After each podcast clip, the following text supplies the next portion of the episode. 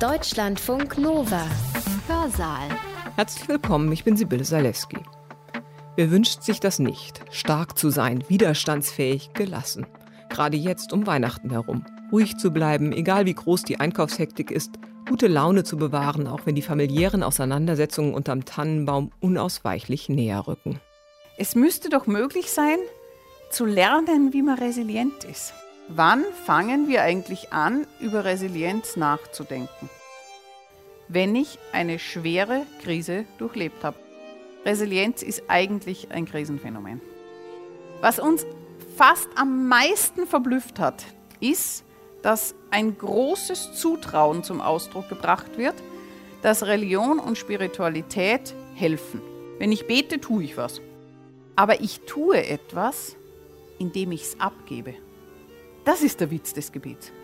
Bleibt man eigentlich auf das Dunkle, in diesem Fall Leid und Tod, fokussiert?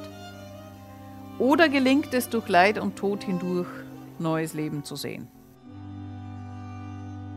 In den letzten Jahren ist Resilienz fast zu einem Zauberwort geworden. Unser politisches System muss resilient werden gegen undemokratische Kräfte. Eine resiliente Lebensweise soll die Schockwirkung der Klimakatastrophe abfangen und, an ganz oberster Stelle, sollten wir selbst zu resilienten Menschen werden, um die Anstrengungen, die uns der Alltag und das Leben vor die Füße werfen, bewältigen zu können. Aber so einfach ist das nicht. Cornelia Richter ist Professorin für Theologie und leitet die Forschungsgruppe Resilienz in Religion und Spiritualität der Deutschen Forschungsgemeinschaft. Viel zu oft wird Resilienz als Modewort gebraucht und auch missbraucht, sagt Richter. Wenn Firmen ihre Mitarbeiter übers Wochenende zum Resilienzaufbau ins Wellnesshotel schicken, dann geht es da vielleicht doch eher darum, nichts Grundsätzliches an den Arbeitsbedingungen ändern zu müssen. Ganz sollten wir den Begriff der Resilienz aber deswegen nicht verwerfen. Wie resilient wir sind, wie stabil und stark, das zeigt sich immer erst dann, wenn wir eine existenzielle Krise durchleben. In diesen Momenten spielt Religion oder zumindest Spiritualität auf einmal für viele eine wichtige Rolle, selbst wenn wir uns sonst eigentlich gar nicht als religiös verstehen. Wie das zusammenhängt, Religion, Spiritualität und Resilienz, das erzählt Cornelia Richter in ihrem Vortrag. Er hat den Titel Umgang mit Krisen, Resilienz in Religion und Spiritualität. Sie hat ihn am 9. Oktober 2019 im Wissenschaftszentrum in Bonn gehalten, im Rahmen der Reihe Exkurs der Deutschen Forschungsgemeinschaft. Die Resilienzforschung selbst ist eigentlich nichts Unerforschtes. Resilienzforschung gibt es seit 40, 50 Jahren, quer durch alle Fachbereiche. Es ist unglaublich viel geschrieben worden in der Psychologie, in der Pädagogik, in der Soziologie inzwischen. Das Interessante ist aber, dass diese Resilienzliteratur, die Forschung bis jetzt ziemlich disziplinspezifisch war. Und in diesen Disziplinen haben sich bestimmte Erklärungsmodelle herausgebildet, was denn Resilienz sein könnte. Der erste Typ sagt, also Resilienz, das ist was, was wir von Natur aus mitbringen. Und das sieht man schon mal ganz banal daran, dass es Babys gibt, die immer schreien und Bauchweh haben und verkühlt sind und die anderen, die haben das nicht. Was soll man dagegen sagen? Ja, muss man erforschen und das geht dann eher in sowas wie physiologische Anlagen, also Genetik und so weiter. Und sozusagen in alles, was jetzt erstmal unabhängig ist von dem, was irgendwie Sozialität oder Geist sind. Dieses Modell ist ein wichtiges, es ist auch eines, das von uns hochgehalten wird, besonders von unseren MedizinerInnen eben, und das wir in keinster Weise kritisieren. Dasselbe gilt für das zweite Modell. Das stammt vor allem aus Psychologie und Pädagogik. Und da heißt es ganz oft, Resilienz, das ist etwas, das sich bildet. Also auch wenn ich das Baby mit Bauchweh war, kann es sein, dass ich trotzdem zum Beispiel durch eine gelungene Eltern-Kind-Symbiose oder andere förderliche Faktoren trotzdem so weit komme, dass ich aus dem Schlamassel des Bauchweh rauskomme. Und dann sagt man ja auch, oh ja genau, hat sich ausgewachsen bei dem Kind. Ob das eine mit dem anderen was zu tun hat, weiß dieser Satz ja gar nicht. Aber man nimmt das wahr und sagt, ja, doch, das hat was. Ich kann natürlich Kinder fördern, sodass sie dann durchaus über einen adaptiven Prozess krisenstark werden. Auch der dritte Punkt ist wichtig, aber da werden Sie gleich sehen, setzt unsere Kritik schon an. Man kann jetzt sagen, ja, du kannst sagen, das bringen die Leute mit, du kannst sagen, das entwickelt wer, aber was meinst du eigentlich mit Resilienz? Und wenn ich die Frage so stelle, dann frage ich nach dem Outcome. Und Outcome heißt immer, ich kann sagen, wer mit welchen Eigenschaften, Fähigkeiten, Haltungen ein resilienter Mensch ist. Das gibt es auch bei der Debatte um gutes Leben und das gibt es auch bei der Debatte um Glück. Und Sie ahnen vielleicht schon, da können wir uns ganz gut streiten, wenn wir die Debatte hier führen. Was ist ein stabiler Mensch? Jemand, der immer happy-go-lucky durchs Leben geht? Oder jemand, der gerade nicht immer happy-go-lucky durchs Leben geht, weil er nämlich zum Beispiel Krisenerfahrung hat? Und oder. Sie merken schon, ja? Also bei, dem dritten, bei der dritten Frage, Resilienz als Outcome, da haben wir eine relativ, eine relativ hohe normative Bestimmung dessen, was denn das Outcome sein soll. Trotzdem kann man Typ 3 nicht einfach lassen. Also das würden wir nicht machen, sondern wir sagen, wenn überhaupt, muss man mit diesen drei Typen arbeiten, die sich selten ganz scharf trennen lassen und die deswegen in so einer über Graustufen verlaufenden Interaktion zu betrachten sind. Wir haben das also lange gemacht, wir haben viel, viel, viel, viel, viel gelesen, sehr viel gelesen und haben dann eine Arbeitsdefinition gebildet. Und jetzt kommt was, wo Sie gleich lachen werden und sagen, sagen Sie mal, ist eine Definition nicht kurz und knackig? Das ist jetzt das Gegenteil, was jetzt kommt. Es kommen nämlich vier Punkte einer Arbeitsdefinition, die sehr, sehr reichhaltig sind, aber Sie werden vielleicht gleich sehen, warum das ganz brauchbar ist. Der erste Punkt. Ich habe bei Resilienz die Fähigkeit und den dynamischen Prozess einer adaptiven, anpassenden Bewältigung von Stress und Widrigkeiten, also von allem, was irgendwie mich belastet, sozusagen negativ daherkommt. Und zwar so, dass sich dabei die psychische und physische Funktionalität aufrechterhalte und nicht nur das, sondern möglicherweise auch fortentwickeln kann. Also ich bleibe stabil, physisch, psychisch und das Leben kann weitergehen. Das wäre so die simple Variante. Und ob ich das mitbringe oder ob ich das entwickle, ist in der Definition auch noch zu klären. Das Zweite ist, dass uns klar sein muss, dass wenn ich das von einer Person sage oder von uns selber sage, wenn wir das von uns selber sagen, dann sagen wir das von Individuen. Aber es gibt natürlich kein Individuum, das jemals unabhängig von anderen Personen, deswegen heißt es interpersonal, unabhängig von Sozialität und unabhängig von seiner Umwelt so etwas ausbilden könnte oder mitbringen könnte.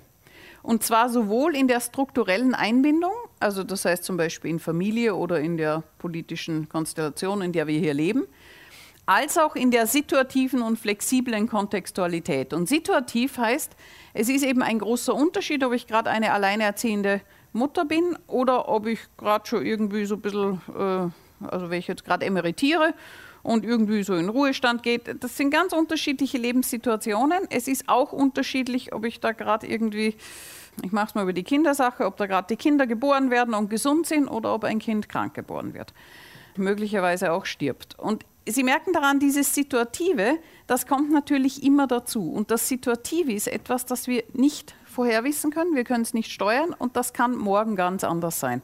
Deswegen müssen wir das einbeziehen in allem, was uns als Individuum ansonsten prägt. Und dass all das hochflexibel ist, ist auch klar, weil es kann schon sein, dass ich zwei Katzen habe und bei der ersten Katze, wenn die stirbt, denke ich mir, naja, ist irgendwie echt schade und heule irgendwie fünf Tage. Und bei der zweiten ist es vielleicht nicht mehr so schlimm oder es ist noch viel schlimmer.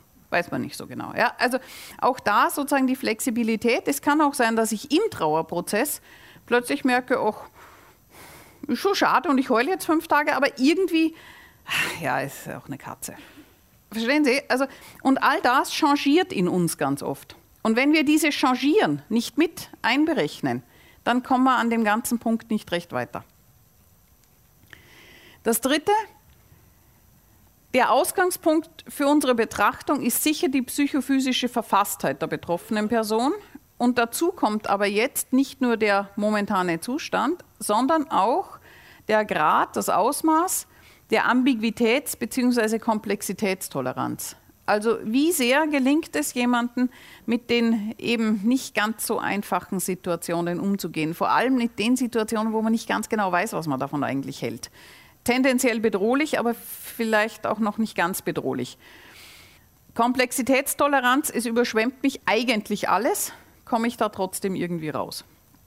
Das nächste ist ebenso zentral die Fähigkeit der sinnhaften Artikulation. Das heißt, ich kann mir einen Reim daraus machen, ich kann das auch ausdrücken und Integration von Negativität. Und zwar kann ich mir einen Reim machen auf das, was mich da gerade negativ überschwemmt, was da gerade nicht stimmt.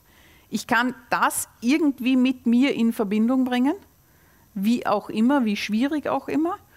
Und eben der konstruktiven Verknüpfung von negativen und positiven Emotionen, Wahrnehmungen, Einschätzungen und Erwartungen. Das klingt in so einer Definition relativ abstrakt, aber es ist ganz einfach, wie alles im Leben. Es geht gerade irgendwie nicht gut. Ich kann sagen, was da nicht gut ist. Ich kann sagen, warum es nicht gut ist. Ich kann sagen, warum ich nicht weiß, warum es nicht gut ist. Warum ich auch nicht weiß, was ich jetzt tun soll. Wo überhaupt die ganze Verwirrung ist und wieso das jetzt einfach so blöd ist, dass jetzt einfach mal bitte irgendwie was passieren muss. Plus, minus. Und der letzte Punkt ist, dass wir darauf achten, dass es in all dem, wie wir das ausdrücken, wie wir das wahrnehmen, wie wir das äh, sozusagen in Handlungen übersetzen, dass wir da sicherlich immer als aktive Wesen dabei sind, dass wir aber ganz viel auch passiv empfangen. Und dass es aber zwischen aktiv und passiv noch mehr gibt. Und das nennen wir mediopassiv. Dieses Mediopassive ist nämlich, dass ich da schon was tue, also ich gehe jetzt auf Sie zu und vielleicht frage ich Sie um Rat, aber in dem Moment, wo ich Sie aber um Rat frage, gebe ich das, das Zeug auch ab. Und das hat ein passives Moment. Also ich gehe aktiv hin, aber es hat auch ein passives Moment und wir werden gleich sehen, warum das in Religion natürlich noch viel stärker wird. Es ist bewusst und unbewusst, es ist Aperzeption und Reaktion und all das geht ineinander. Und wann immer wir ein Krisenphänomen betrachten, haben wir mindestens diese Faktoren mit dabei. Eines muss ich vorausschicken, wir schauen ausschließlich auf individuelle und existenzielle Krisenphänomene. Wir untersuchen nicht zum Beispiel, wenn eine Gesellschaft, ein Dorf nach einem Tsunami, wie so eine Sozialität reagiert. Das machen Soziologen, das gibt es auch in ganz großen Forschungsprojekten, das ist aber nicht unser Thema. Also bei uns geht es nur um individuelle und existenzielle Krisen und das hat mit der Kliniksituation zu tun, die mit im Boot ist. So, wenn Sie mich jetzt fragen, was sind denn so gängige Resilienzfaktoren? Also was, was, steht denn so in der Literatur? Und dann tauchen immer wieder in unterschiedlichen Anordnungen diese Faktoren auf. Resilient ist, wer sich selbst und andere angemessen wahrnehmen kann. Resilient ist, wer von sich selbst erwartet, dass er was bewirken kann oder sie. Resilient ist, wenn jemand sozial kompetent ist. Also ich kann sie um Hilfe bitten. Resilient ist, wer sich selbst im Griff hat, sag ich mal, Selbstregulation und Steuerung.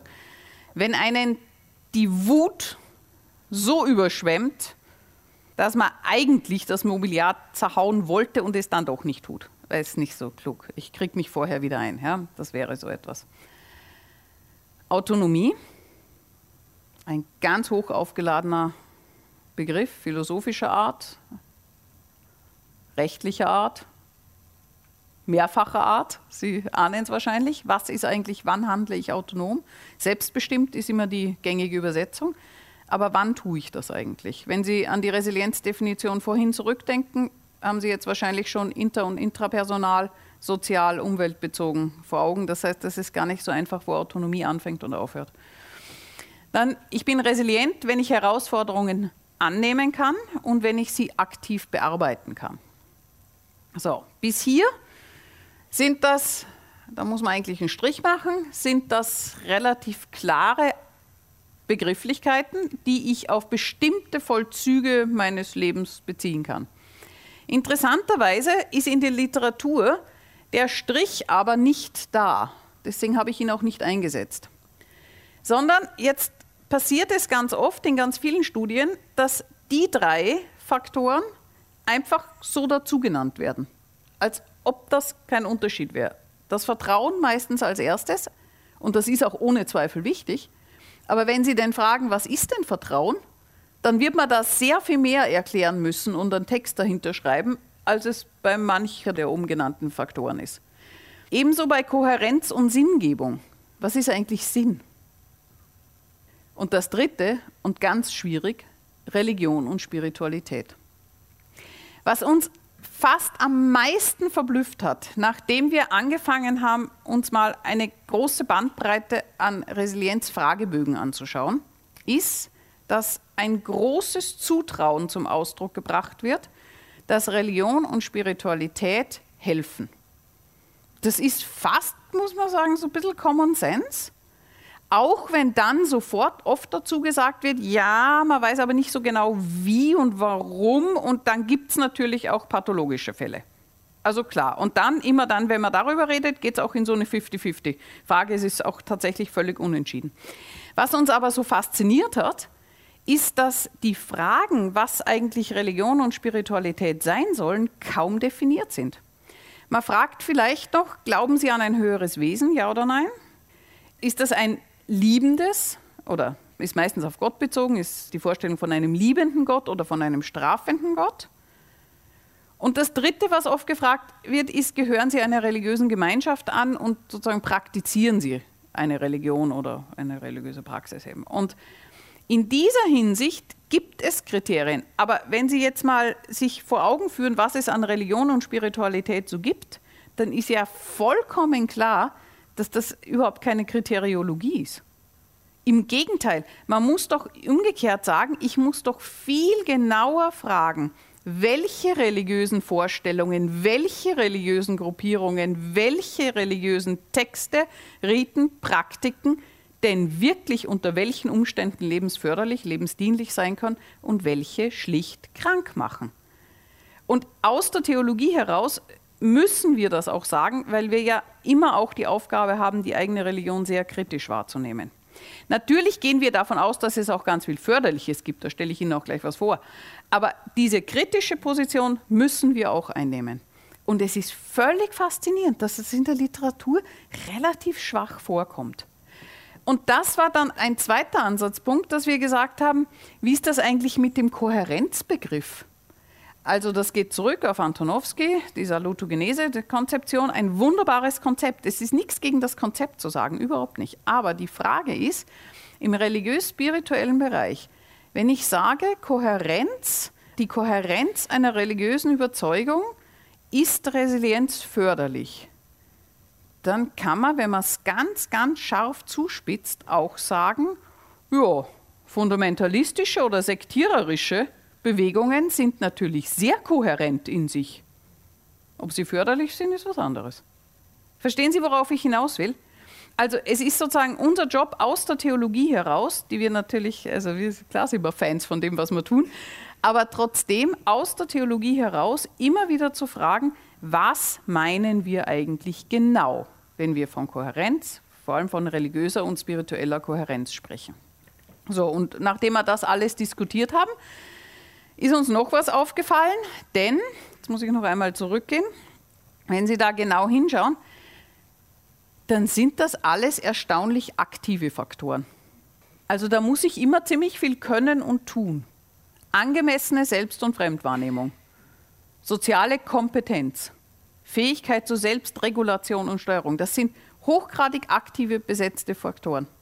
Und das Interessante ist, dass wenn Sie sich an Typ 3 erinnern, das Outcome, dann hat das eine Dynamik bekommen, die wir, und nicht nur wir, die von zunehmend stärker mit großer Kritik belegt wird. Und das ist folgendes.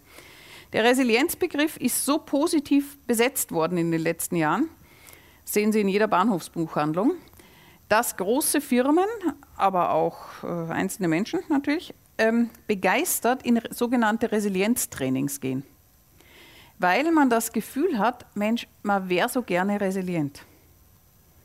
Es müsste doch möglich sein, zu lernen, wie man resilient ist.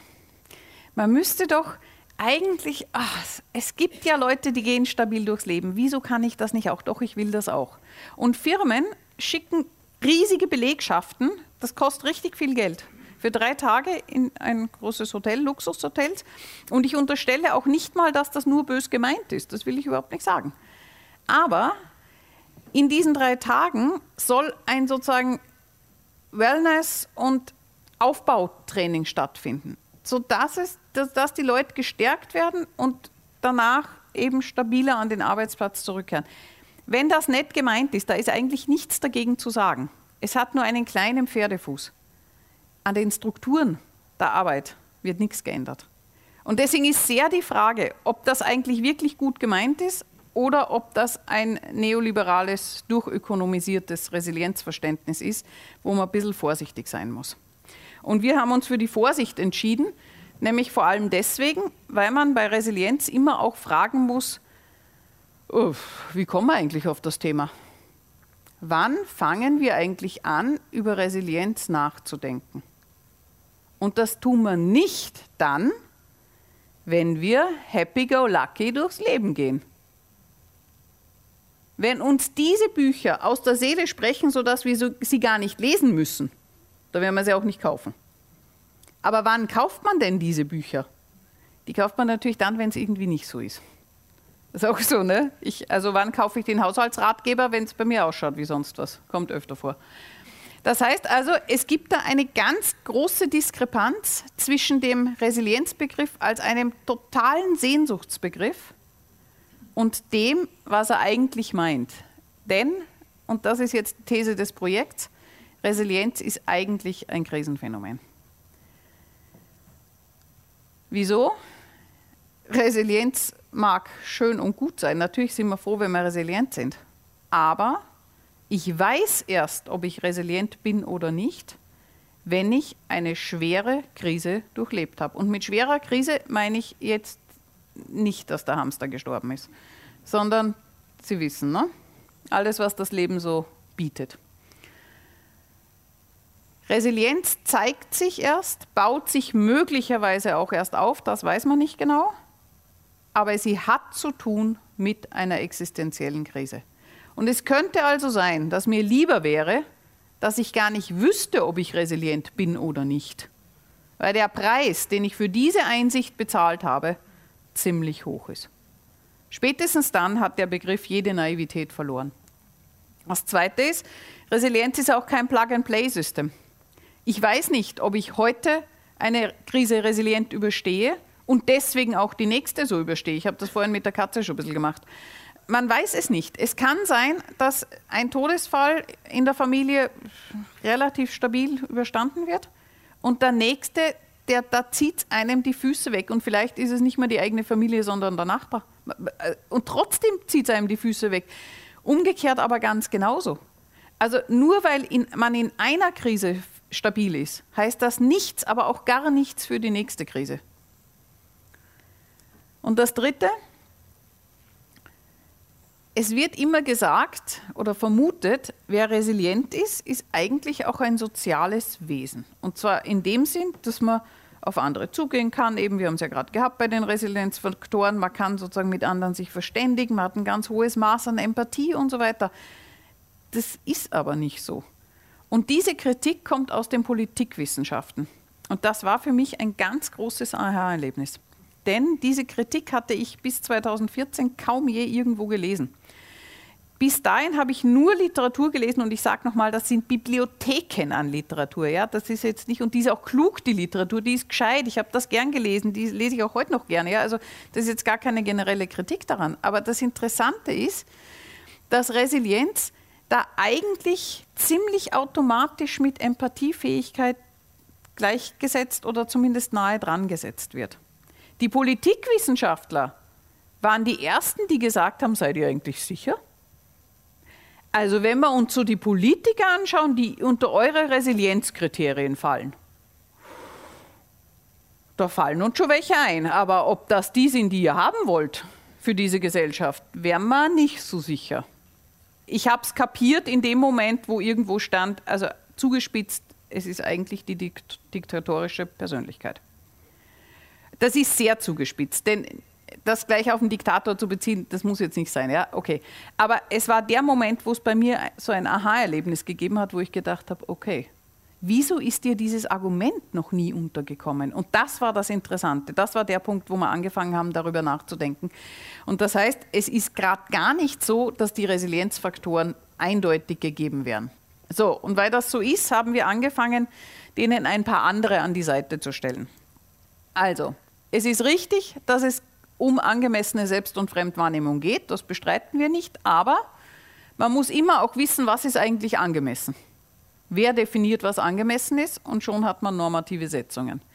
Das Zweite ist positive Selbstwirksamkeitserwartung, Autonomie, Selbstregulation und so weiter. Alles richtig. Aber warum muss das so aktiv sein? Kommen nicht sehr viel mehr mediopassive Sachen dazu, mediopassives Gestalten. Ich sage es nochmal, ich habe es vorhin mit dem, der Bitte um Hilfe bei Ihnen gemacht. Wir können es noch stärker sagen aus der Theologie, wenn ich bete. Wenn ich bete, tue ich was. Da entscheide ich mich auch dazu. Oder zumindest tue ich es als, auch im Stoßgebet als relativ bewussten Akt. Aber ich tue etwas, indem ich es abgebe. Das ist der Witz des Gebets. Solange ich da bestimme, was der da oben tun soll, haut eh nicht hin. Ne? Aber das kann auch nicht hinhauen, weil Gebet darin besteht, die Sache selbst in unserer Sprache an Gott abzugeben. Und es wirklich ihm anheimgestellt sein lassen, was jetzt passiert. Dass ich da schon Vorstellung habe, was jetzt passiert, ist auch klar, also was passieren soll. Aber da wissen wir alle, da wird es schwierig. Ne? Aber es ist deswegen mediopassiv, denn ich tue etwas, indem ich es abgebe. Das wäre, ist eigentlich das beste Beispiel, das wir für Mediopassivität im Moment haben. Das dritte ist, dass wir alle Resilienznarrative kennen.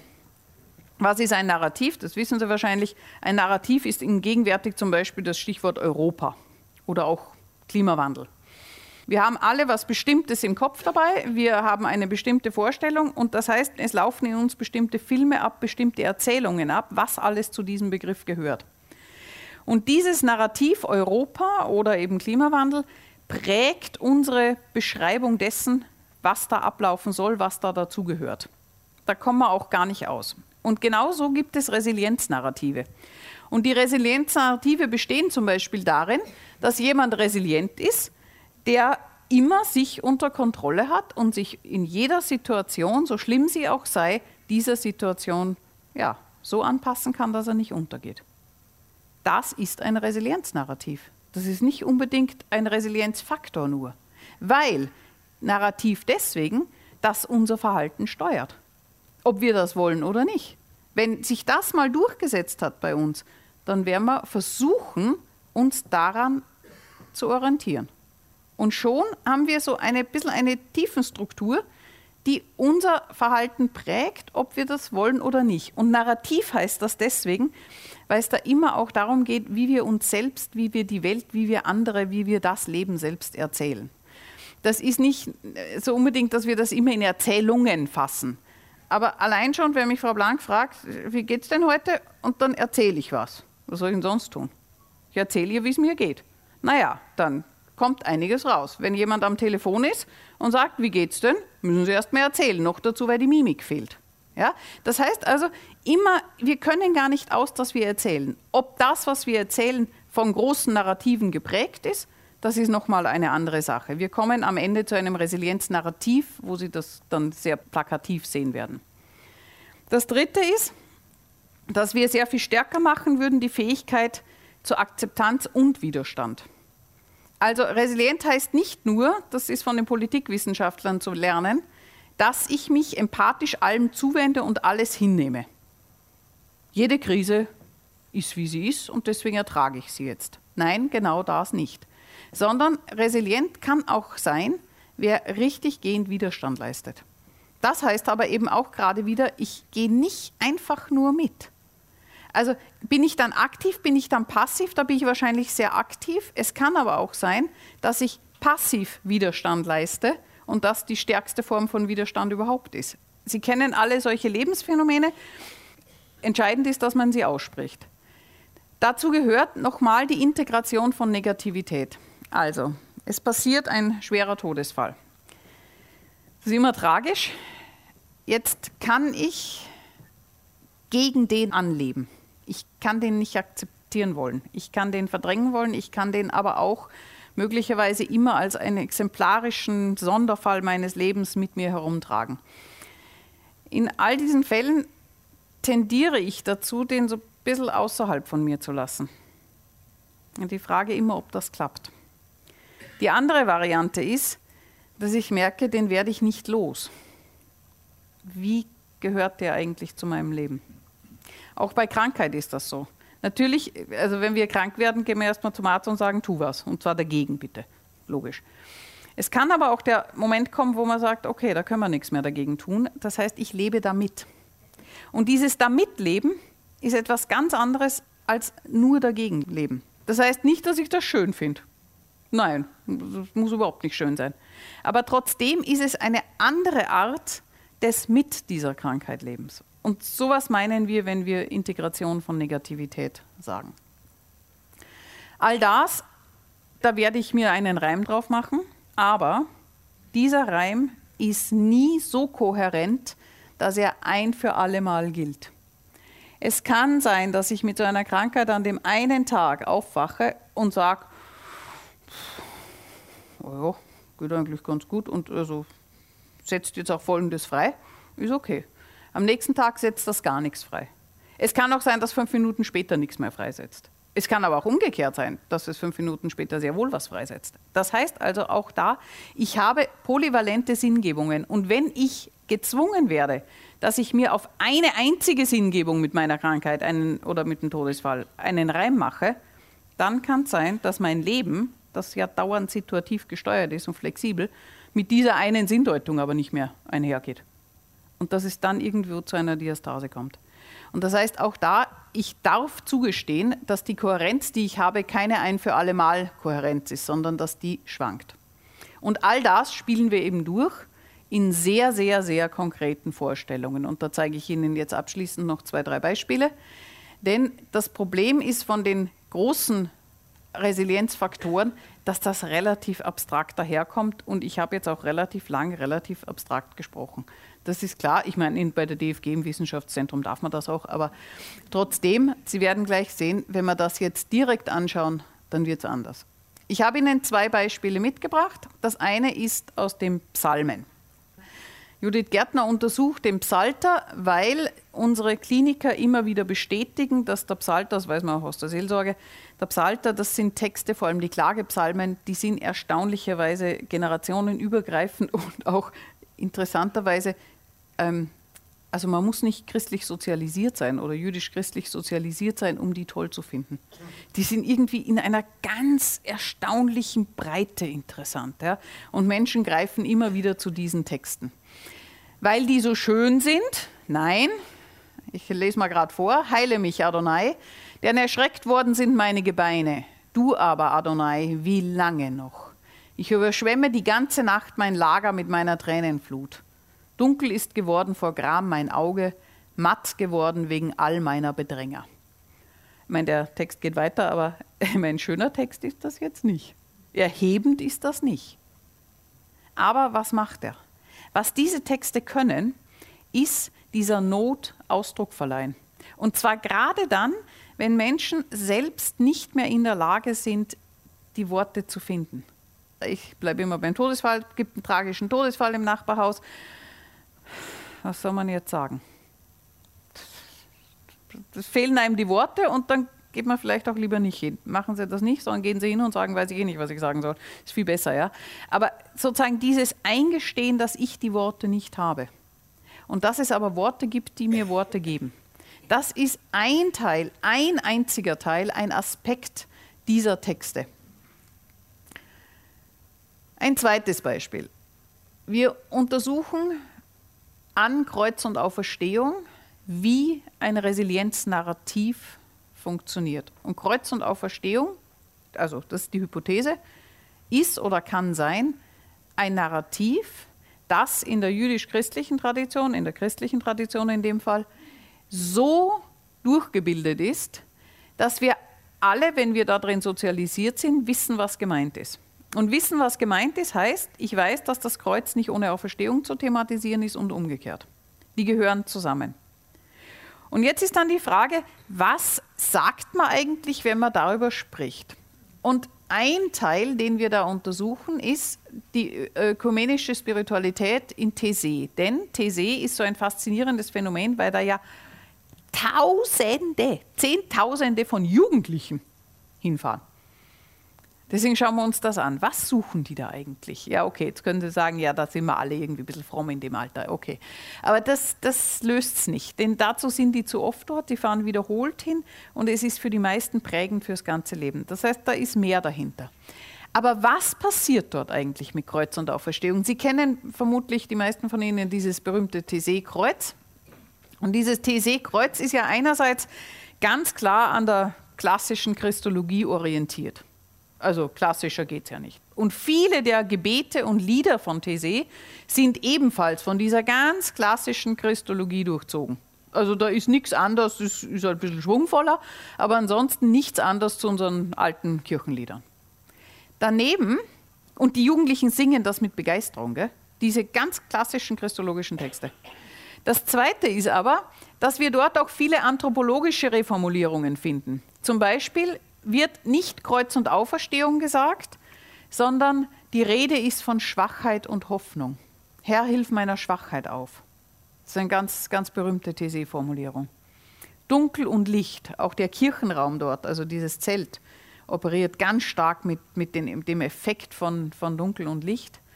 Dann Verlassenheit und Geborgenheit, Heilwerden und getragen sein. Das sind nur vier mögliche Phrasen von ganz vielen, die in These immer wieder vorkommen. Und die interessante Frage ist jetzt, ist das unter B eigentlich weniger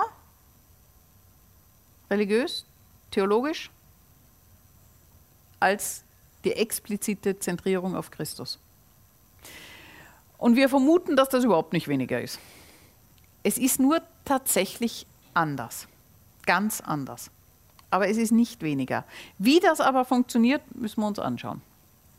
Jetzt werden Sie sagen, naja gut, fährt ja nicht jeder nach Thésée. Wir sind ja hier im Wissenschaftszentrum, haben Sie nicht auch irgendwas Religionsphilosophisches, was Sie untersuchen? Ja, kann ich auch bieten, Tillich. Viele von Ihnen kennen vielleicht dieses Werk, Der Mut zum Sein. Wer es nicht kennt, möge es bitte lesen. Ein fantastisches Buch. Das war ein Bestseller in den 50er Jahren, 1950er Jahren, 1952 war die deutsche Ausgabe. Es war das Buch schlechthin, das auch programmatisch war. Der Mut zum Sein, geschrieben in einer Zeit, wo die wenigsten Menschen gerade diesen Mut aufgebracht haben und wo Tillich sagt, der selber im Exil war, ins Exil gehen musste in die USA, und Tillich sagt, es ist alles ganz schrecklich, aber da haben wir jetzt zwei Möglichkeiten. Wir können über diese Menschheit verzweifeln oder wir können uns fragen, woher kann man eigentlich das Zutrauen haben, dass es weitergeht. Was könnte es sein? Und jetzt formuliert er, Sie sehen es ganz philosophisch, zurückhaltend, abstrakt, das Gegenteil von These. Der Glaube ist nicht die theoretische Annahme von etwas, das erkenntnismäßig zweifelhaft ist, sondern er ist die existenzielle Bejahung von etwas, das alle gegenständliche Erfahrung transzendiert. Der Glaube ist keine Meinung, sondern ein Zustand.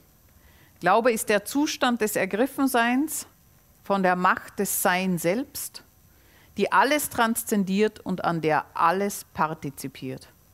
Wer von dieser Macht ergriffen ist, kann sich bejahen, weil er weiß, dass er bejaht ist.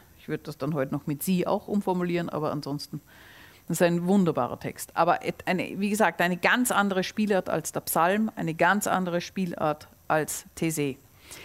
Solche Texte und andere bringen wir zusammen, bringen wir in die klinischen Kontexte ein, vergleichen wir mit Interviews, die dort geführt werden, mit Äußerungen, die Menschen dort machen und fragen uns dann am Ende, inwieweit diese konkreten religiösen Vorstellungen eigentlich mit den sehr, sehr weiten, dynamischen, hybriden, fluiden Prozessen von einer noch viel ungreifbareren Spiritualität zusammengeht. Und zwar sind das ja oft Symbole, Bilder, Narrative, Äußerungen, die sozusagen aufs große Ganze gehen. Ja.